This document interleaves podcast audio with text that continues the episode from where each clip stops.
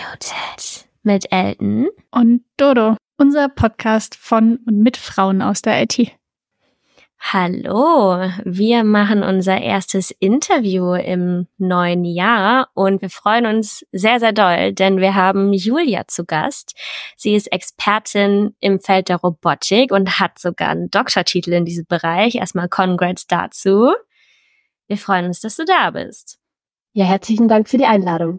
Es ist cool, dass wir das jetzt machen, weil ich bin super interessiert an dem Topic und weiß aber gar nicht so viel darüber. Und deswegen auch als Einstiegsfrage, was ist denn unser erster Kontakt mit Robotik gewesen? Jeweils. Vielleicht kannst du mal anfangen, Ellen. Sehr gerne. Also ich habe tatsächlich in meiner beruflichen Laufbahn auch irgendwie null oder sehr wenig Touchpoints mit Robotik gehabt. Aber ich habe eine Erinnerung, also der Informatikunterricht in meiner Schule war nicht gut, aber wir hatten mal eine richtig coole, einen richtig coolen Projekttag. Und da haben wir so kleine Roboter gebaut. Also es war, glaube ich, in der, vielleicht in der siebten, achten Klasse oder so. Und wir hatten so kleine Roboter, ich glaube, die hießen auch Roberta, die dann halt auf so Linien fahren konnten. Und das, was man, ist wahrscheinlich so ein typisches Schulding. Julia lächelt hier schon so ein bisschen in sich rein. Und da musstest du dann sagen, okay, was sollst du tun, wenn die Linie so aussieht? Was sollst du tun, wenn die Linie so aussieht? Und das war irgendwie ein total cooler Tag, da mal so ein bisschen rumzuspielen. Auf die Informatik bin ich trotzdem erst später gekommen, aber es war cool. Und ich war auch nur in, auf dem Projekttag, weil der eigentliche Projekttag voll war. aber es war cool. Klingt voll cool, tatsächlich. Wie war das bei euch? Ich habe das gefragt, weil ich nämlich keine Ahnung habe, wann ich das erste Mal mit Robotik in Berührung kam. Und gefühlt noch nie so richtig tatsächlich. Ich glaube, es liegt daran, dass ich nicht genau weiß, was Robotik genau ist, beziehungsweise in was alles Robotik enthalten ist. Ich hatte auf jeden Fall nicht so einen coolen Projekttag. Jetzt aber die spannendste Frage wahrscheinlich. Julia, wie war das bei dir? Wie bist du zur Robotik gekommen? Oder hatte das vielleicht auch erstmal deine erste Erfahrung. Hatte das damit was zu tun? Ja, ich glaube, bei mir war es sehr ähnlich wie bei dir, Ellen. Also ich bin das erste Mal in der Schule mit Robotik in Berührung gekommen, als mir ein Lehrer so circa mit 14 mal so einen Roboter in die Hand gedrückt hat. Und da war es aber das Gleiche. Also wir hatten auch solche Linien, die wir nachfahren mussten und äh, kleine Tasks, die der Roboter eben schaffen muss. Mhm. Sei es im Kreis fahren, eine Acht fahren, irgendwie ein Rechteck nachfahren. Und bei uns war es aber kein Projekttag. Ich glaube, das war der entscheidende Unterschied, sondern wir haben dann kontinuierlich mit diesen Robotern gearbeitet und haben bei so einem Jugend-Robotik-Wettbewerb teilgenommen. Und da haben wir immer zwei gegen zwei Fußball gespielt. Ach, wie cool. Und das war natürlich super toll, weil du hast alles drinnen gehabt. Du hast den Ball detektieren müssen, du hast irgendwie die Roboter am Feld koordinieren müssen, du hast auf die anderen Roboter aufpassen müssen, du hast irgendwie eine Spielstrategie gebraucht und halt Fußball, Tore schießen. Es ist irgendwie was passiert. Das war eigentlich so mein Schlüsselerlebnis und ja, seitdem bin ich dabei geblieben.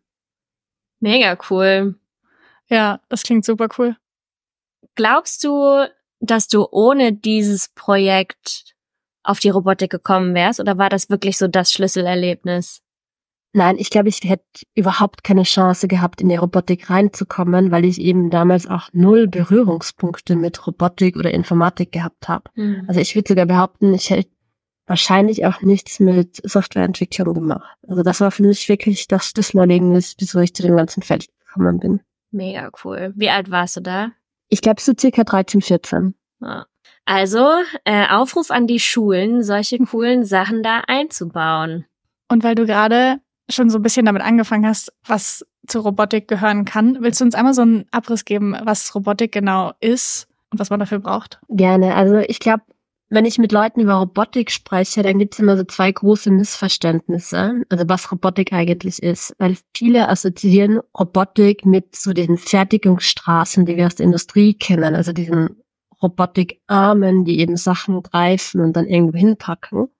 Aber das ist oft pure Automatisierungstechnik heißt, diese Roboterarme oder diese Greifarme, die machen immer das Gleiche. Also die gehen zum gleichen Zeitpunkt runter, picken was auf und geben es an die gleiche Stelle. Und wenn dort nichts ist, lassen sie es aber fallen. Aber die reagieren nicht auf ihr Umfeld. Und das ist der große Unterschied zu Robotern, weil die agieren und interagieren mit ihrem Umfeld. Das heißt, es kann komplett anders ausschauen aber die können trotzdem darin operieren, Sachen machen, Sachen bewegen. Und wir haben da eben drei große Felder oder wird oft mit Wahrnehmen, Nachdenken, Ausführen übersetzt, sage ich mal auf Deutsch. Also Wahrnehmen, der Roboter misst seine Umgebung, versteht mal, wo er sich befindet, was da alles um ihn herum ist. Dann überlegt er, okay, was muss ich jetzt machen, um ein großes Ziel zu erreichen? Und dann führt er das aus. Also ausführen im Sinn von, er bewegt sich von A nach B um, oder greift Sachen. Aber wichtig ist, er reagiert auf die Umfeld. Mega spannend. Ehrlich gesagt bin ich jetzt schon viel schlauer als vorher. Mhm. weil, mir war das nicht bewusst. Also ne, vorhin, als, wir, als ich gesagt habe, ich hatte schon so ein paar Berührungspunkte, da habe ich bei Robotik auch einfach an diese Arme gedacht, die halt irgendwas Schlaues tun, mehr oder weniger schlau. Mega gutes Learning schon zum Beginn der Folge. Ja, vielleicht noch so kurz als Follow-up. Du hast gesagt, dass der Roboter auf die, auf seine Umgebung reagiert. Ich hatte dann kurz an Reinforcement Learning auch gedacht. Hat es auch was mit Robotik zu tun? Auf jeden Fall, aber nicht nur mit Robotik. Mhm. Also Reinforcement Learning ist ja im Bereich vom maschinellen Lernen verstärkendes Lernen. Das heißt, das Ding führt etwas aus, bekommt dann einen Reward, also du hast das gut gemacht, du hast es schlecht gemacht und dieses Feedback fließt in das lernende System ein. Aber weil jetzt gerade LLMs auch und diese ganzen Sprachmodelle auch so groß im Kommen sind, dort passiert das auch. Dort geben auch Menschen zum Beispiel Feedback, ob die Antwort gut oder schlecht war und dann fließt das zurück ein. Also es hat nicht nur zwingend was mit dem Roboter zu tun, sondern ist einfach ein Teilbereich von diesem ganzen maschinellen Lernen. Bisschen witzig, weil meine Frage ging auch in die Richtung. Ne? Du meintest ja wahrnehmen, nachdenken, ausführen. Da habe ich mich bei dem Nachdenken gefragt. Ich meine, damals bei mir, bei diesem Roboter, da war das schon relativ. Wenn du das hier siehst, dann beweg dich nach rechts. Also, ne, wenn du über einer Rechtskurve bist, dann drehst du dich um 90 Grad, 45 Grad nach rechts, bis sich das Bild ändert. Das ist ja sehr durchgetaktet. Also es gibt bestimmt auch Bereiche, in denen das genau so noch funktioniert. Aber inwiefern kommt AI damit rein? Kannst du vielleicht so ein bisschen was so zu der Landscape dazu sagen? Ja, das ist auch wieder super breit und ich glaube, da ist auch ganz wichtig, je nachdem, wen man fragt, wird es ein bisschen anders abgesteckt. Ja. Aber wenn ich über Nachdenken spreche, ähm, heißt also wirklich in die Planung reingehen. Das können jetzt verschiedene Algorithmen sein, also jetzt auch wieder Thema künstliche Intelligenz. Wir haben verschiedene Felder. Und da gibt es zum Beispiel das Feld der klassischen künstlichen Intelligenz, wo Planung reinfällt. Also zum Beispiel, wenn der Roboter die Aufgabe hätte, jetzt so einen Turm zu stacken, wo zuerst die großen Boxen hingehören und dann die kleinen Boxen, dann kann man das auch mittels eines KI-Algorithmus so aufsetzen, dass ihm erklärt wird, okay, du kannst die kleine Box nur auf die große stellen und nicht umgekehrt. Und der Planer weiß dann, okay, es müssen die Schritte in der Reihenfolge ausgeführt werden, weil sonst funktioniert es nicht. Mhm. Das wäre jetzt ein Beispiel. Andere Beispiele sind Fahrtplanung. Wie kann ich von A nach B fahren ohne wirklich zu wissen, was dazwischen ist. Man nennt das auch explorieren, also so ein bisschen herumfahren, herumschauen, aber möglichst schnell und effizient dann doch noch hinzukommen. Mhm. Das sind so für mich die Themen, wo ich sage, da, da geht es im, im Bereich um das Nachdenken. Und es ist viel um Planung, wie, wie werden Aktionen wirklich darauf gemacht und dann ausgeführt. Spannend. Ich finde es voll spannend. Vielen, vielen Dank, dass du hier bist und uns das erklärst. Willst du uns noch ein bisschen durch dein, deine Reise mit der Robotik führen? Also, du hast in der Schule damit angefangen. Was ist danach passiert? Oh. ja, gerne.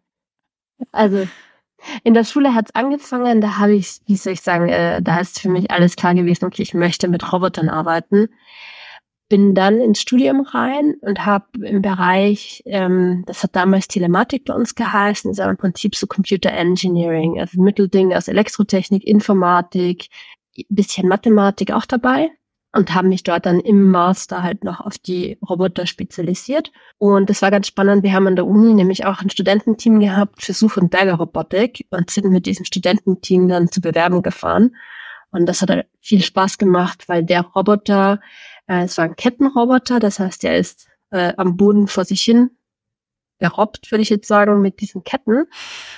Und ja, eben im Suchenberge Einsatzbereich. Heißt Katastropheneinsatzgebiet, nicht wirklich befestigte Straßen. Ja, das war das eine. Dann habe ich aber das große Glück gehabt, auch noch den Drohnenbereich auch im Such- und Bergerobotik äh, kennenzulernen. Habe da ein Master Fellowship in Zürich gemacht und bin ja vor einiger Zeit jetzt schon mit diesen Drohnen herumgeflogen und da ist es so zum Thema gegangen, kann man mit einer Drohne über ein Katastrophen, über ein Einsatzgebiet fliegen und dann sehen, okay, welches Gebiet unter der Drohne ist. Ist das befestigt? Ist das Schutt? Ist das Wiese? Damit eben Einsatzkräfte effizient planen können, wie sie von A nach B kommen, wenn sie das Terrain noch nicht sehen. Mhm. Darf ich kurz einhaken? Ich habe schon wieder 100 Fragen. Ja, ich ähm, dachte auch so, halte ich mich jetzt zurück oder? Ja. Hau raus. Was ist der groß oder was ist was sind die Unterschiede zwischen einem Roboter auf dem Land und einem Roboter in der Luft? Außer dass er fliegen kann wahrscheinlich, oder? Ja, ja. Also ich würde sagen, jetzt einmal der, der größte Unterschied zum Entwickeln ist, wenn du am Land fahrst und das funktioniert nicht, drückst du einfach den Not aus und bist glücklich. Wenn du in der Luft den Not ausdrückst, dann kommt das Ding runter. Das ist nicht so lustig. Also das, nein, also für mich, ich habe mich ja immer auf dieses Thema, ich verstehe die Umwelt spezialisiert. Das heißt, die Algorithmen, die Sensordaten verarbeiten, die Sensordaten auswerten und für mich ist dann einfach nur der Sensor in einer anderen Position. Also ob ich jetzt von oben nach unten schaue oder ob der am Boden rollt, ist ein bisschen eine andere Sensorposition, aber sonst ist es relativ ähnlich. Wo die großen Unterschiede reinkommen, ist dann diese Fortbewegung, also diese ausführende Motorsteuerung, wir nennen das Controlling, ist natürlich komplett anders, wenn du dich am Land bewegst, als wenn du in der Luft fliegst, weil eine ganz andere Dynamik auch drinnen ist. Und davon habe ich aber immer meine Finger gelassen. Also das ist gar nicht so das Thema bei mir, ähm, sondern wirklich diese Umfeldwahrnehmung. Und genau, und die Leute, die sich da drinnen spezialisieren, das sind dann auch die Leute, die die Algorithmen für die Flugmanöver schreiben, damit die Zonen eben effizient fliegen, äh, schnell fliegen können. Genau, und dort ist halt der größte Unterschied. Aber für mich jetzt von den Algorithmen her tatsächlich relativ wenig. Okay, spannend. Wie entwickelst du solche Algorithmen? Also wo fängt man da an? Was braucht man da? Ähm, ja, gute Frage. Wo fängt man an? Ich glaube, in der Robotik ist es tatsächlich, oder wahrscheinlich bei, bei anderen Themen auch, äh, Step by Step immer zuerst einmal schauen, also für mich war es immer so System aufsetzen, damit ich mal überhaupt Daten aus meinen Sensoren rausbekomme und die irgendwie aufzeichnen kann. Weil wenn ich die einmal aufgezeichnet habe, dann kann ich die halt wieder abspielen und die Algorithmen drauf entwickeln. Mhm. Und ich glaube, das ist für mich immer so erster Schritt mal Daten, Architektur aufstellen, wie man die Daten verarbeiten kann und dann testen und dann fängt es wieder von vorne an und es geht halt immer so Step by Step weiter. Sehr, sehr cool. Mit was für Programmiersprachen hast du dann so zu tun? Wenn ich im Roboter direkt bin, am ehesten C, C++, mhm. weil das einfach noch die Hardware-nächste oder für uns jetzt nicht super hardware-nahe, aber die am nächsten dran ist, die auf den meisten Boards auch läuft. Wenn ich jetzt wirklich experimentiere und gerade im Machine Learning-Bereich unterwegs bin, dann Prototypen mit Python, aber die sind dann grundsätzlich alle, werden die übersetzt in C++ weil die dann zuverlässiger laufen? Oder? Ja, weil C++ eben optimierter ist dann auf der Hardware-Ausführung als Python. Okay. Das ist eine kompilierte Programmiersprache, Python ist geskriptet, das heißt, wir haben da einfach die ganze Optimierung drinnen. Ähm, das ist der eine Teil. Mhm. Und wenn wir dann, also das ist jetzt halt das eine. Das zweite ist dann, wenn wir Richtung Absicherung oder abgesicherte Systeme gehen, Safety Critical, zum Beispiel wie beim Auto, dann hat man für diese Programmiersprachen spezielle Compiler, spezielle Umgebungen. Ich glaube, ich hoffe, ich sage jetzt nicht falsch, dass das gerade nur für C, C++ überhaupt möglich ist, weil die ganze Tool-Landschaft einfach dafür existiert. Mhm. Kurze Folgefrage. Sicherheit und so. Müsst ihr oder ist das ein Bereich, in dem du gerade arbeitest, das mit den Drohnen und auch wenn es irgendwie um, wir retten hier Menschen aus zum Beispiel Unfallorten? geht oder Naturunglücken. Ist das ein Bereich, wo ihr zum Beispiel auch quasi mathematisch beweist, dass das Programm richtig funktioniert?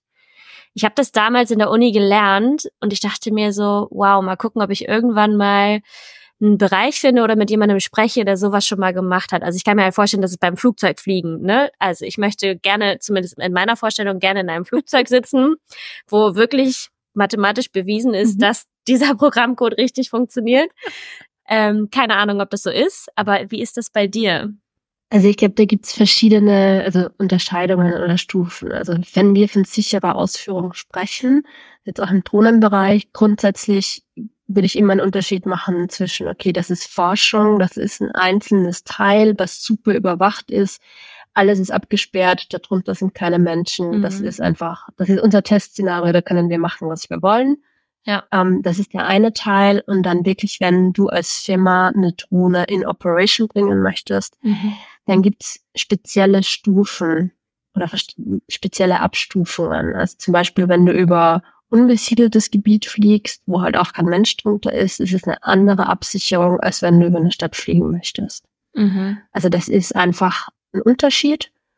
Und ich glaube, du möchtest auf dieses ganze Thema Verification, Validation hinaus. Genau, da gibt verschiedene, wie soll ich sagen, Stufen, die du als Firma durchlaufen musst, damit du dann das Gütesiegel bekommst. Das richtig. Es wird auch verschiedene Algorithmen, also es gibt verschiedene Algorithmen-Snippets, mhm. die dann dieses Siegel bekommen, die eben mit Static Code Analysis und, und, und überprüft werden, dass da auf jeden Fall keine Speicherlöcher drinnen sind, dass, dass das alles in der Ausführungszeit passiert, wie es sollte. Dann gibt's aber auch noch verschiedene Szenarien, wo Daten eingespielt werden und überprüft wird, ob das so funktioniert, wie es funktionieren sollte, also ganz viele Testcases. Und je nachdem, in welcher Stufe man drinnen ist, desto ähm, strenger sind die Regeln. Also es macht auch Sinn, wenn du halt in nicht so einer strengen Stufe drinnen bist, dann ist die Entwicklung insofern günstiger, weil du halt nicht so viele Regeln befolgen musst. Noch immer super viele, aber mhm. nicht so viele, als wenn du über die besiedelte Stadt blickst. Mhm. Ist die Entwicklung nicht generell relativ teuer. Also es kommt bestimmt total drauf an, was man macht. Aber jetzt auch so zum Beispiel für fliegende Drohnen denke ich mir so, oh, ich würde was entwickeln und wenn es runterfällt, sind ein paar tausend Euro auf dem Boden. Wie geht man damit um? Ja, also ich würde sagen, also im Verhältnis, wenn du jetzt die Entwicklung von einer reinen Software mit einer Robotikentwicklung vergleichst, die ist immer teurer. Sobald du Hardware drinnen hast, man sieht es auch bei den Startups, das sind ganz andere Anfangsfinanzierungen, die die brauchen, um loslegen zu können. Also wir reden da auch bei den Drohnen, selbst wenn es mittlerweile schon Teile gibt, die in, in Masse verfügbar sind. Aber du brauchst immer eine Recheneinheit, du brauchst so einen Controller, der dir diese Flugdynamik berechnet, du brauchst die Sensoren, du brauchst die Motoren, du brauchst die Propeller. Das ist etwas ganz was anderes, als wenn du eine App entwickelst, wo du im Prinzip wirklich mit einem guten Entwickler-Notebook schon sehr viel machen kann. Dann kannst du Prototypen bauen und direkt mit Kunden testen. Das ist mit der Drohne halt nicht. Und das ist einfach, ja, insofern auch eine Materialschlacht und einfach wahnsinnig teuer. Ja. Ellen, hattest du noch weitere Fragen? Bestimmt einige. Ich habe mich jetzt gerade gefragt, also worauf ich eigentlich mit diesen Beweisen hin wollte. Ich habe jetzt gerade hier mal parallel ein bisschen gegoogelt. Also das mit dem eine Prüfung und diese Checks und so, das war auf jeden Fall ein, auch ein spannender Aspekt. Aber ich meine mich zu erinnern, dass man für Programmcode oder vielleicht auch für bestimmte Programmiersprachen halt wirklich so wie in Mathe dieses QED ne, diese Beweisführung machen kann von, yo, dieser Code ist richtig. Also ich kenne es jetzt zum Beispiel bei äh, neuronalen Netzen, formale Verifikation. Mhm. Da geht man aber auf den Algorithmus und sagt, okay, da gibt es verschiedene Regeln und das ist dann wirklich auf diesen Algorithmus. Und ich glaube, du müsstest mir jetzt nochmal den Begriff nennen, auf was du genau hinaus möchtest. Ich habe versucht, ihn zu finden. Ich werde vielleicht machen wir jetzt nochmal so ein Follow-up in der Episodenbeschreibung, wenn ich das gefunden habe. Zur Not schreibe ich meinem Professor eine E-Mail. Ja, da hänge ich gerade gedanklich noch so ein bisschen fest. Aber Ich glaube, wir können nochmal zurück zu deinem Werdegang gehen. Ich hoffe, du fühlst dich nicht zu doll bombardiert, aber wir finden das Thema einfach mega spannend. Ja, ähm, so nach der ersten Station mit einer Drohne bei mir bin ich einmal quasi wieder zurück abgebogen auf dem Boden und in die deutsche Automobilindustrie gekommen und habe im Bereich autonomen Fahren gearbeitet. Und wieder gleiches Spiel. Ich habe mich auf die Umfeldwahrnehmung konzentriert. Das heißt, ich habe auch beim Auto mit Sensordaten gearbeitet, um zu verstehen, was vor dem Auto wirklich passiert und was da los ist. Mhm. Und habe da vor allem mit äh, LiDAR, Radar und Kamerasensoren gearbeitet, um zu verstehen, okay, was ist denn jetzt wirklich vor dem Auto? Weil es ist ein Unterschied, ob vor mir ein LKW fährt oder ob vor mir ein Radfahrer fährt. Da muss ich ja anders drauf reagieren generelle Frage zu autonomem Fahren. Es gibt es ja schon relativ lange, das Feld. Und es gibt auch Autos, vor allem in den USA, die rumfahren. Aber ich habe das Gefühl, dass quasi es schon relativ langsam oder es schreit, es ist ein Feld, das langsamer voranschreitet, als ich das gedacht hätte. Warum glaubst du, ist das so? Darf ich einen Guess abgeben? Und dann, ja. ich glaube, dass das halt ein total sicherheitsrelevantes Thema ist und dass das so ein Aspekt ist, der den verlangsamt. Und vielleicht ist das auch so ein Nokia-Symptom. Ne? Nokia hatte ja irgendwann mal das erste Smartphone und das wurde halt nicht angenommen, da waren sie zu früh dran und dann haben sie den Zug verpasst. Also so würden Menschen vor 20, ich weiß nicht, wie alt dieses Ding ist, würden Menschen von vor fünf Jahren sich wirklich in ein autonomes Auto setzen. Also vielleicht war auch der Markt noch nicht ready. Darauf will ich hinaus. Okay, also ich glaube, meine Erklärung dazu ist, es ist hart unterschätzt worden, wie komplex das Thema einfach ist und wie viele Komponenten da zusammenspielen. Also ich muss auch dazu sagen, warum bin ich in der Automobilindustrie? Ja, wie ich zu studieren angefangen habe, da war halt auch gerade dieses Thema DARPA Challenge, also ganz groß, äh, gerade diese Urban Challenge, was nicht schon alles möglich ist. Und das ist jetzt schon ein paar Jährchen her. Und dann hat die deutsche Automobilindustrie gerufen und irgendwie diese Zahlen genannt, 2020 fahren wir autonom, kommt alle zu uns, helft uns entwickeln, das schaffen wir irgendwie. Und das war halt damals, glaube ich, so die, die Zahlen, die irgendwie herumgegeistert sind. Und was man halt gesehen hat, es ist einfach viel komplexer. Also der Sprung hin von einem ACC-System, also dieser Radar, der wirklich nur sagt, wie weit der Vordermann weg ist oder das vordere Auto und wie schnell der fahrt und halt deine Geschwindigkeit da ungefähr hin zu autonomen Fahren ist halt massiv. Und ich glaube, das ist einfach unterschätzt worden. Also es gibt halt zwei Aspekte hier. Auf der einen Seite sehen wir in den USA das Feld der sogenannten Roboter-Taxi. Was ist das? Das ist ein normales Auto, wo massiv viele Sensoren draufgepackt werden. Also extrem viele und auch viel Entwicklung passiert. Und das ganze Geschäftsmodell läuft aber darauf hinaus, dass das ein Fahrservice wird. Und da kannst du auch ein Auto mit relativ viel und relativ teuren Sensoren ausstatten, weil da einfach der Pro-Fahrtpreis ein anderer ist als bei dem Auto, was vielleicht bei dir zu Hause steht. Und man spricht dann auch, also vor allem in Deutschland sieht man viel Serienentwicklung, also Serienautos, die entwickelt werden, die dann eben zu Hause stehen. Und da kann man nicht diese super teuren Sensoren alle in dem Ausmaß draufpacken. Das wird einfach diesen Autopreis komplett sprengen.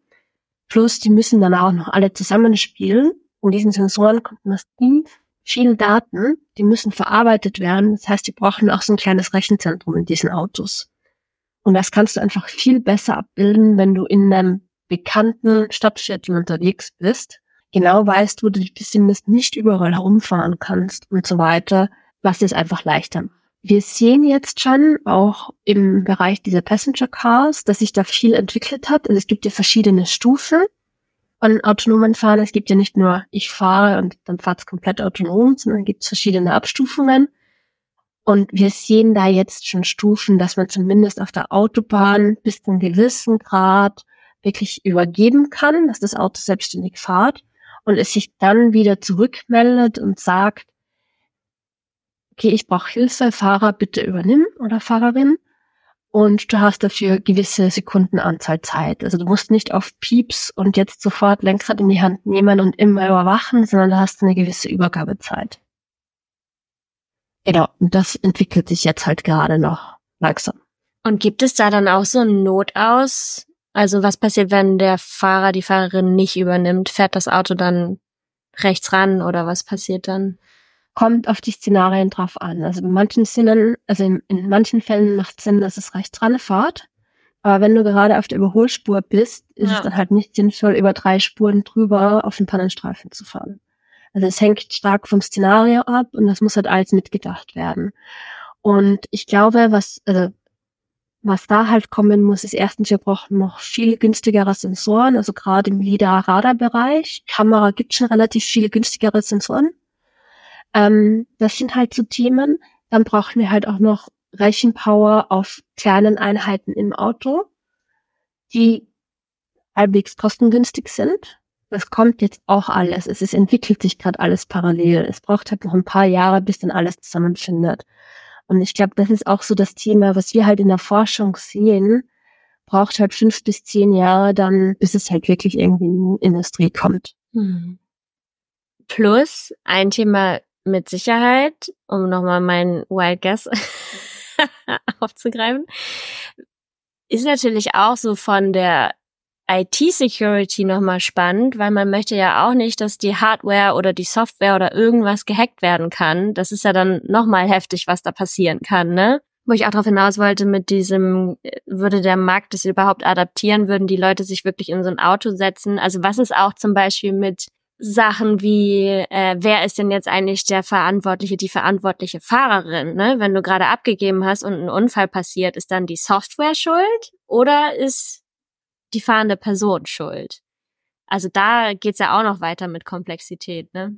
Genau, also da muss es einfach klare Abgrenzungen geben. Wenn du abgibst und das Auto ist als sicher eingestuft worden, dann muss die Haftung ganz klar dort bei den Herstellern bei der Software liegen und nicht beim Fahrer, weil du hast die abgegeben. Mhm. Was du gerade ansprichst mit IT-Security, das wird ein großes Thema werden, weil ich glaube, das ist auch so etwas, was vorher noch nie in einem Serien-Autoprodukt war, weil du musst die Autos ja laufend mit Sicherheit-Updates ja auch nochmal updaten.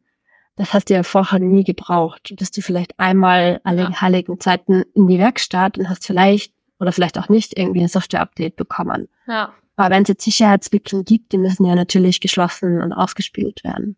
Also es steigert sich schon exponentiell mit der Komplexität. Ja. Plus, was auch dazu kommt, wir haben ein steigendes Verkehrsaufkommen. Das heißt, wir haben auch grundsätzlich mehr Autos auf den Straßen. Und dann wird, das macht das Ganze halt noch komplexer. Das ist was anderes als die ersten autonomen Fahrversuche, die irgendwie in den 80er Jahren gemacht waren. Mhm. Da war halt auch das Verkehrsaufkommen noch ein ganz anderes. Was jetzt mein Wild Guess wäre, und ich hoffe, ich lehne mich damit jetzt nicht zu weit aus dem Fenster, autonomes Fahren in den einzelnen, also ich sage jetzt mal in den Passenger Cars oder in den Serienautos, wie wir sie haben, das ist ein Thema.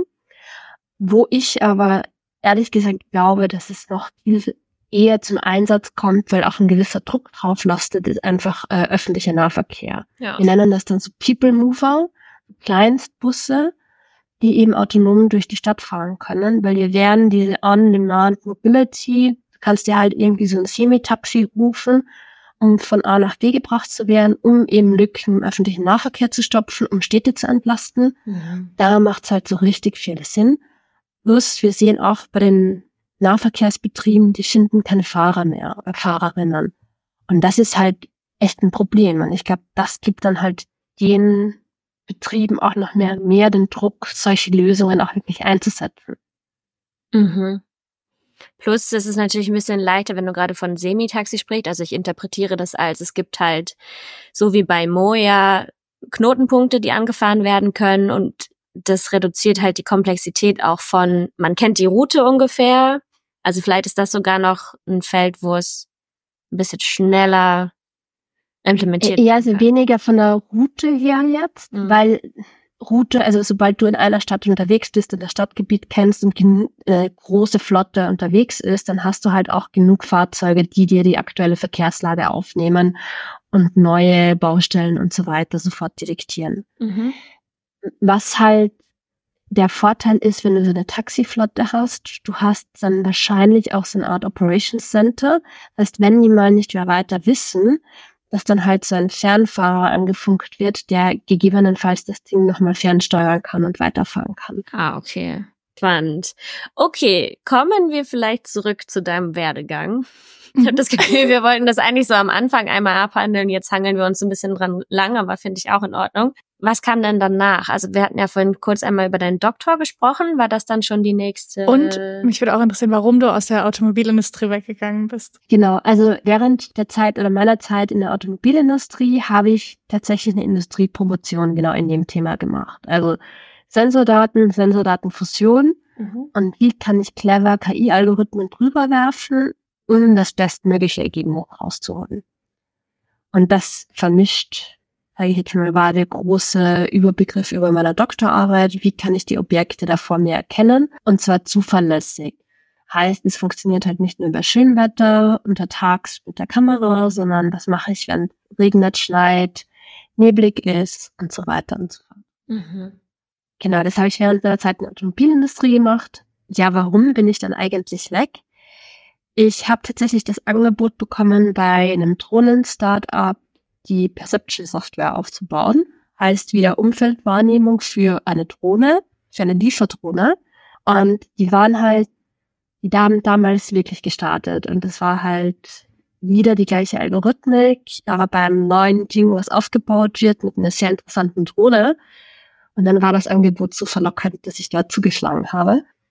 das macht Sinn. Und mit dem Startup gemeinsam ja zwei Jahre lang äh, diese Software aufgebaut habe, dass wir einen guten Stand haben, gute Systemarchitektur und die dann auch guten Gewissens, äh, wie ich sagen, dem Team übergeben habe. Und genau, die entwickeln sie jetzt noch weiter. Hast du da manchmal so ein bisschen FOMO?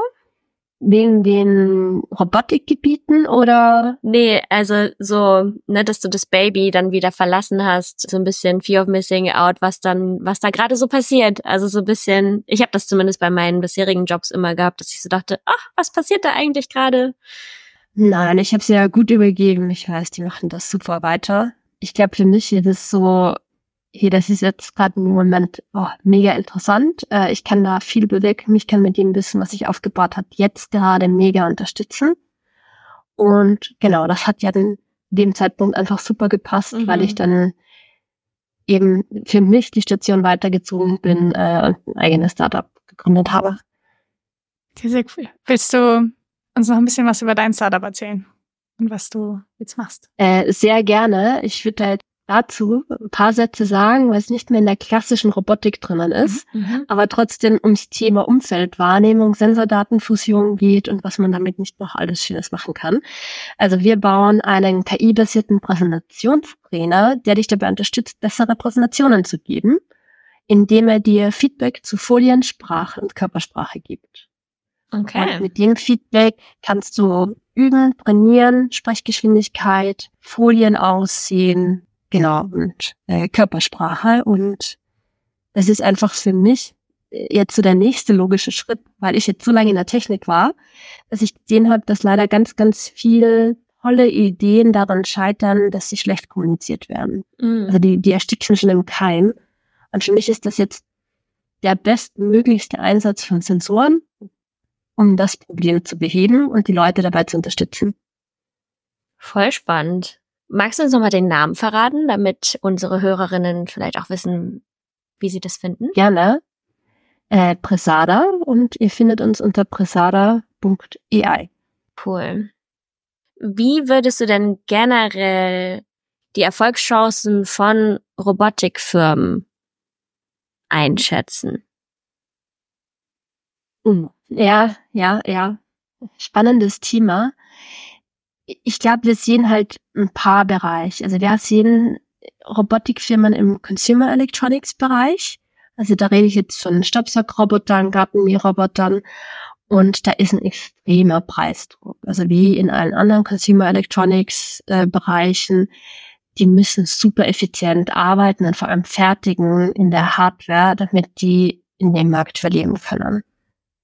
Hm, jetzt, ich sage es auf meiner Robotikreise, habe ich halt Startups im Bereich äh, Such- und Bergrobotik gesehen oder auch im Bereich so Industrie 4.0, so Pro-Worker, die neben dir stehen und unterstützen. Und das ist eben extrem schwierig, weil da gibt es noch keine serienreife Hardware. Das heißt, man muss die Hardware selbst entwickeln, was einfach per se Hardwareentwicklung ist, viel teurer als Softwareentwicklung.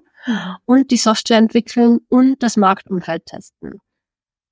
Und ich glaube, das ist gerade noch so ein bisschen eine schwierige Kombination, um langfristig äh, zu bestehen auf dem ganzen Markt. Also ich habe leider in der Zeit auch einige Startups gesehen, die tolle Produkte gehabt haben, die dann nicht weitergekommen sind. Also gerade in diesem Cobot-Bereich, Coworking-Bereich, weil es eben sicherheitskritisch ist, insofern, dass Menschen dann in einem Roboter arbeiten, dann muss halt abbremsen, wenn man irgendwie reinläuft und so weiter. Das ist halt das eine Thema. Auf der anderen Seite sehe ich aber auch schöne Erfolgsnachrichten dann von so Such- und Bergerobotern, die gerade im Bereich Inspection Robotics, also dort, wo halt nicht so gerne Menschen eingesetzt werden, dass man einfach die Roboter hinschickt. Mhm. Und das ist eben äh, klar im, im Katastrophenszenario äh, ein großer Fall oder wenn wir an Unfälle in irgendwelchen Kraftwerken denken. Das ist halt ein Einsatzbereich, aber um ehrlich zu sein, im Verhältnis, wie oft das vorkommt und wie viel Roboter du verkaufen müsstest, ist es halt schwierig. Und die werden jetzt aber ähm, zum Beispiel auf Ölplattformen eingesetzt, um die Sachen zu überwachen, damit man dort keinen Menschen hinfliegen muss. Und einfach diesen Shift dann zu sehen, okay, da, da können sie auch eingesetzt werden, finde ich halt super äh, spannend. Und mhm. in anderen Bereich, den ich jetzt, glaube ich, auch immer mehr im, im Kommen sehe, ist, es werden gerade ganz viele Solarpaneele überall aufgestellt. Und die müssen halt auch irgendwie gereinigt und geputzt werden und so Putzroboter für solche Solarflächen. Das stelle ich mir irgendwie süß vor. Ja. so ein kleiner, so ein kleiner Roboter, der dann von so einer Drohne da abgesetzt wird. Ja. Dann fährt er oh ja. Und dann wird er wieder abgeholt. So, bis später. so. Nice. Ja, also das sind jetzt halt gerade so Anwendungen, aber es ist tatsächlich schwierig. Also gerade so Inspection, also von Windrädern, von Infrastruktur, sei es jetzt Schienen abfliegen oder Brücken abfliegen oder irgendwelche Betonrisse detektieren, das sind halt ganz also große Themen. Also halt nicht so die Masse, die man dort halt im Einsatz hat. Das sind eher wenige Anwendungen, also ganz nischige Anwendungsbereiche. Für dein Startup entwickelst du auch eigene Hardware oder wie ist quasi die Hardware oder nimmst du einfach das Laptop? Genau, also bei uns äh, der ganz große Vorteil ist, wir müssen keine Hardware entwickeln. Wir können auf bestehende Sensorik zurückgreifen. Also jetzt für den Online-Präsentationsanwendungsfall haben wir glücklicherweise alles im Laptop, was wir brauchen, also Kamera, Mikrofon, Audio. Das ist damit abgedeckt. Und wenn wir wirklich in den offenen Bereich reingehen, gibt es auch sogenannte 3D-Kameras, die aber schon wirklich fertig industrialisiert sind, die wir nutzen können. Ich glaube, wir müssen nochmal so ein Follow-up zu deinem Startup und wie das dann genau funktioniert und verarbeitet wird machen. Das würde mich auch mega interessieren. Ja, mich auch. Aber nochmal zurück zu deinem Werdegang. Was kam denn danach? Glücklicherweise nichts. Also ich okay. bin beim Aufbau des Startups da geht gerade meine ganze Energie hinein. Mhm. Ja, ich glaube, was, was mir immer wichtig ist, ist zu sagen, ich glaube, ich bin jetzt zur Robotik gekommen, definitiv durch den Lehrer und mit 14, weil es da irgendwie dieses Programm gegeben hat. Und ich unterstütze eben auch noch super gern im Ehrenamt so Organisationen wie die Hacker School, die eben Coding-Kurse für Kids geben, damit die es einmal ausprobieren können, bevor sie wirklich in Berufswahl treffen und irgendwo reingehen, auch wenn es Programmieren überhaupt nicht ihrs ist. Aber die haben es zumindest einmal ausprobiert. Ja, Julia trägt auch ein T-Shirt von der Hacker School gerade. Und wir haben auch ein Interview zu der Hacker School. Also falls euch das jetzt mehr interessiert, was da dahinter steckt, guckt doch mal in unsere Folgen rein und lernt da noch mehr darüber. Kurzer Advert, Blog. Hacker School ist ein total gutes Stichwort, um vielleicht auch noch mal so ein bisschen über Netzwerke zu sprechen. Und wir drei haben uns ja auch über Netzwerke kennengelernt. Also Jür und ich haben uns, glaube ich, das erste Mal getroffen, da waren wir bei einer Panel-Discussion. Wie ist denn das so in der Robotik? Also gibt es auch für die Robotik zum Beispiel Netzwerke speziell für Frauen? Hattest du Vorbilder? Wie war das für dich? Fehlte dir das vielleicht gar nicht? Weil du andere Netzwerke hattest. Ich würde da, glaube ich, ganz gern noch mal ein bisschen drüber sprechen. Ja, gerne. Also ich, also wir sagen ja immer so in der Technik haben wir ca. 18 Prozent Frauen oder in diesem IKT-Umfeld. Ich würde behaupten, in der Robotik ist es deutlich weniger. Einfach nur vom subjektiven Empfinden. Also das ist auf jeden Fall ein Thema und wir müssen da mehr Frauen motivieren, in das spannende Feld hineinzugehen. Also alle, die das jetzt hören und Fragen dazu haben und rein möchten, sprecht mich gerne an. Ich rekrutiere sehr gerne. Oh, das ist voll schön. ähm, genau, also ich bin ja, also mir haben die Vorbilder tatsächlich nicht gefehlt, weil ich einfach glaube ich, so intrinsisch motiviert von der Technologie war, dass ich das einfach durchziehen wollte und so und immer so begeistert davon war, dass das für mich kein Thema war, plus über die ganze Studienzeit hinweg, also wirklich Bachelor, Master, Fellowship, Doktorat. Ich hatte so tolle Professoren, die mich so unterstützt haben und ohne die ich sicher nicht dort wäre, wo ich heute bin. Ich glaube, das, das ist für mich da noch überhaupt ein Thema gewesen wo ich dann das erste Mal gemerkt habe, okay, irgendwie, ich habe nur männliche Kollegen und irgendwie ist da überhaupt keine andere Frau in dem gleichen Raum, Flur, irgendwas, weil ich dann wirklich in die deutsche Automobilindustrie gekommen bin. Und da habe ich mich dann angefangen, aktiv mit dem Thema Frauennetzwerk zu beschäftigen und gar nicht so stark mit Robotik, sondern einfach mal breit aufgestellt und habe da auch in Hamburg Glück gehabt, äh, direkt eins zu finden und bin da noch immer und sehr glücklich um einfach den Austausch unter weiblichen ja, Arbeitnehmerinnen in der Wirtschaft einfach auch zu haben. Das war, glaube ich, so mein Haupt, mein Hauptaugenmerk und was ich einfach an wollte, auch für mich als Entwicklungsschritt. Willst du noch einmal kurz sagen, wie das Netzwerk heißt? Gerne. Also äh, ich bin in Hamburg dann zum Muschelnetzwerk gegangen und da noch immer.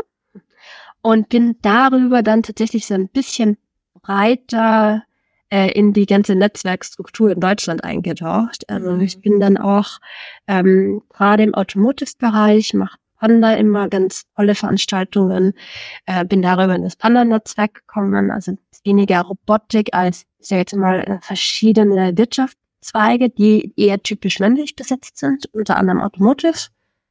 Es gibt aber auch in Deutschland jetzt ein Women in AI and Robotics Netzwerk, wo sich dann eben mehr Leute im Bereich Data Science AI tummeln und die ein oder andere Robotikerin. Aber wie vorher schon aus, äh, angedeutet, da gibt es noch sehr wenige und da müssen wir mhm. noch ein bisschen Marketingarbeit leisten. Ja, wir verlinken euch die auch in der Episodenbeschreibung und Nushu und Panda haben wir euch auch schon mal vorgestellt in einer anderen Folge von uns. Da waren wir auf der ITCS und haben die verschiedenen Netzwerke von und mit Frauen in der IT interviewt. Also wenn ihr genau jetzt, jetzt, jetzt noch mehr wissen wollt, dann könnt ihr ja da auch noch mal reinhören. Verlinken wir euch auch noch mal. Zum Schluss würde ich ganz gerne noch mal so ein bisschen in Richtung Outlook kommen. Ich hatte mir mal Entwicklungen angeguckt und zwar einmal den Umsatz in der Robotik. Das verlinken wir euch auch in den Folgenbeschreibungen, welche Statistik ich hier genau meine. Und zwar ist das einmal Umsatz der deutschen Robotik- und Automationsbranche. Ah, guck mal, jetzt sind wir hier natürlich auch wieder in so einem Schnittstellending mit Automationsbranche, wie ich gelernt habe. Aber da sieht man auf jeden Fall, dass es generell steigt. Man sieht so Anfang von, von Corona, vom Lockdown so einen Dip, aber jetzt geht's auch wieder weiter bergauf. Und ich habe mir Google Trends angeguckt und das ist irgendwie alles nicht so ganz aussagekräftig. Also wenn man sich Deutschland anguckt, dann nimmt der Trend fürs Googlen von Robotik, also mit K, mit der deutschen Schreibweise eher ab. Wenn man denselben Begriff weltweit anguckt, könnte man da einen Anstieg rein interpretieren. Das Ganze sieht dann wieder anders aus, wenn du nach englischen Begriffen suchst. Was, und wir haben auch schon ein bisschen über Trends gesprochen, aber was würdest du denn sagen, ist so ein bisschen so die Zukunft in der Robotik? Ja, also ich glaube jetzt mal eher auf die nächsten Jahre gesprochen, was in mhm. 20, 30 Jahren passiert. Ich glaube, da haben sich bis jetzt alle immer nur die Finger verbrannt. Das würde ich mal außen vor lassen. Mhm. Aber was wir direkt jetzt sehen werden, also wir haben verschiedene Trends, die zusammenkommen. Also auf der einen Seite haben wir mal jetzt nicht direkt Robotik, aber gerade diese Industrie 4.0 Thema und Coworker und die Roboter da fallen eben auch ganz viele Themen rund um Sensorik hinein, also Internet of Things und wie wir Sensoren jetzt auch in die Fabriken reinbringen können um zum Beispiel Maschinenausfälle sinnvoller vorhersagen zu können, Wartungsintervalle zu verkürzen und, und, und. Mhm. Ich glaube, da sehen wir einen massiven Anstieg, weil es einfach super teuer werden wird, wenn uns irgendwo solche Straßen stehen bleiben. Also das ist einmal das eine. Auf der anderen Seite sehen wir halt eine massive Pensionierungswelle in fünf bis 15 Jahren auf uns zukommen, also dann spätestens um die Auswirkungen. Und ich glaube, wir haben jetzt gerade noch sehr viel Arbeit, die manuell verrichtet wird. Und dass wir da so eine Art Nachrüstkits bekommen werden, wo wir halt Sensoren auf bestehende Maschinen packen können, um dann eben Aufgaben, die vielleicht manuell zeitintensiv waren, aber jetzt nicht wirklich die kompletten kognitiven Fähigkeiten des Menschen beansprucht haben, dass wir die quasi teilautomatisieren können. Beispielsweise, dass wir ein Nachrüstkit für Gabelstapler bekommen, dass wenn der, also wenn der bepackt ist und das alles sicher ist, dass der eben in der Logistik herumfahren kann, Sachen abliefern kann und so weiter. Und ich glaube, das ist jetzt für mich so etwas, wo ich sage, okay, das sind die nächsten Thema Infrastruktur, Robotik, Sensorik wo können wir die Sensoren einsetzen, um Infrastruktur etwas vorherzusagen, sei es irgendwelche Ausfälle, irgendwelche Risse jetzt auf Autobahnbrücken, dass wir dort eben schneller werden bei Inspektionen oder eben ganz klassisch auf der Schiene, dass wir dort eben auch teilweise Inspektionen einfach mit Drohnen übernehmen können und die eben automatisiert direkt ausfliegen lassen können. Ich würde sagen, so zusammengefasst, das ist jetzt mal so der nächste Ausblick. Und ich hoffe, dass gerade nochmal so das Thema, okay, was können wir denn wirklich autonomisieren und mehr Roboter einsetzen, dass das jetzt halt auch mit dieser strukturellen Entwicklung von Arbeitskräften, dass wir da nochmal ein bisschen mehr Push auf die Robotik kriegen. Ich drücke die Daumen. Vielen, vielen Dank, dass du hier uns alles erklärt hast und Ellen meine hunderttausend Fragen beantwortet hast. es war, ich fand's super spannend. Vielen, vielen Dank. Ich fand es auch sehr spannend. Danke sehr. Ja, ich, ich sag danke für die Einladung und freue mich schon, ja, mit euch vielleicht nochmal quatschen zu dürfen. Voll gerne. Sehr, sehr gerne. Und jetzt finden wir zu später Stunde ein Ende für diese Folge. Und schön, dass du da warst, Julia. Und noch einen ganz wunderbaren Abend. Danke, euch auch. Tschüss. Wir probieren nochmal etwas Neues mit euch aus. Und zwar haben wir uns überlegt, dass wir nach Interviews einfach auch nochmal so ein kurzes Gespräch zwischen Doreen und mir über das Interview machen. Und zum Beispiel darüber sprechen, was denn unser Learning so war. Das würde mich mal interessieren. Mein Learning war auf jeden Fall, dass Robotik überhaupt nicht das ist, was ich dachte. Weil sie meinte ja, dass quasi Robotik ist nicht diese Arme, die irgendwas greifen und irgendwo anders was hintun, was ich immer hatte, das ist Robotik, sondern Robotik besteht aus viel mehr und vor allem auch darin, dass die Roboter auf ihre Umgebung reagieren können. Und das war was, was mir überhaupt nicht bewusst war vorher. Was war denn dein Highlight und Learning? Ging mir auf jeden Fall auch so mit diesem Automatisierung ungleich Robotik. Was ich auch spannend fand, ich muss ganz kurz in meine Notizen gucken. Fuck, ich hatte doch eben noch einen Gedanken. Oh Gott, mein Gehirn ist auch einfach durch. ähm, ja, ich habe ihn wieder. Ich habe es nicht in meinen Notizen, aber ich habe es in meinem Gehirn gefunden. Und zwar fand ich total spannend, dass sie uns erzählt hat, dass Robotik irgendwie auch nochmal so zwei verschiedene Seiten hat. Also einmal wirklich ich meine, die Hardware zu programmieren und dass es da halt einen Unterschied macht, ob das ein Raupenroboter ist, eine Drohne oder ein Auto, weil es eben wirklich zum Beispiel andere Sensoren sind oder ähnliches. Oder ob man in einem Feld wie Julia zum Beispiel unterwegs ist, wo es eben generell um Umweltwahrnehmung geht und dass man da total gut das Wissen dann eben von, man arbeitet mit Drohnen, man arbeitet mit Autos oder was auch immer für einem Roboter, dann auch mega gut übertragen und wiederverwenden kann. Das fand ich auch noch super spannend. Ja, das fand ich auch echt cool. Das war auch was, was ich vorher nicht wusste und auch gar nicht auf die Idee gekommen wäre, dass das so ist. Ja. Voll cool. Also es hat sich für mich auf jeden Fall sehr gelohnt, dieses Interview. Ich fand es richtig cool. Auf jeden Fall. Ich würde auch mega gerne nochmal ein Follow-up machen. Sagt ihr uns doch mal, wie ihr zum einen dieses kleine Debrief am Ende findet Und ob ihr auch noch Fragen an Julia vielleicht habt, dann können wir die auch nochmal weiterleiten. Ja, vielleicht noch so kurz als Follow-up. Du hast gesagt, Achso, ja, ich habe auch ein Follow-up. Du zuerst. Follow-up-Frage. Und dann Doktor. Zu dem Thema? Okay. Ja, Schieß los. es läuft richtig gut hier. Kann ich eine Frage stellen? Ich wollte, ich wollte, Gerne. ich hatte dann überlegt, unterbreche nicht und jetzt habe ich dich durch mein Atmen doch unterbrochen. Mach weiter. Okay. Ich glaube, ich, ich war hier kurz weg, aber okay. Ja.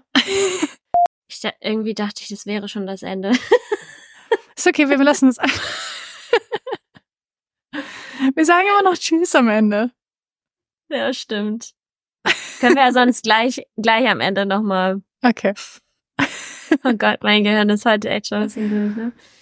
Unmuted. Mit Elton. Und Dodo, unser Podcast von und mit Frauen aus der IT. Wir, das sind Elton und Dodo, erzählen euch in unserem Podcast von unseren Erfahrungen, Frauen in der IT zu sein und unterhalten uns auch mit anderen Frauen aus der IT. Es geht um Herausforderungen, Tipps und Tricks und auch die ein oder andere Anekdote. Thematisch sind wir ziemlich breit aufgestellt. Es geht auch um Produktentwicklung, Agile Coaching, aber auch in der IT geht es in die Tiefe der Programmiersprachen, Data Science oder auch verwandten Themen wie dem Green Coding. Wir wollen Frauen ein Sprachrohr verleihen, weil Frauen gehören in STEM-Felder. Und mit unserer Präsenz wollen wir dies untermauern und auch andere Frauen motivieren, sich mit dem Thema IT zu beschäftigen, in das Thema einzusteigen und vielleicht auch ihre Leidenschaft dafür zu finden. Hört rein in unsere verschiedenen Folgen, gebt uns Feedback und gerne auch Anregungen. Ihr findet uns auf Instagram und Twitter, unmute-it und natürlich auf allen Plattformen, auf denen es Podcasts gibt.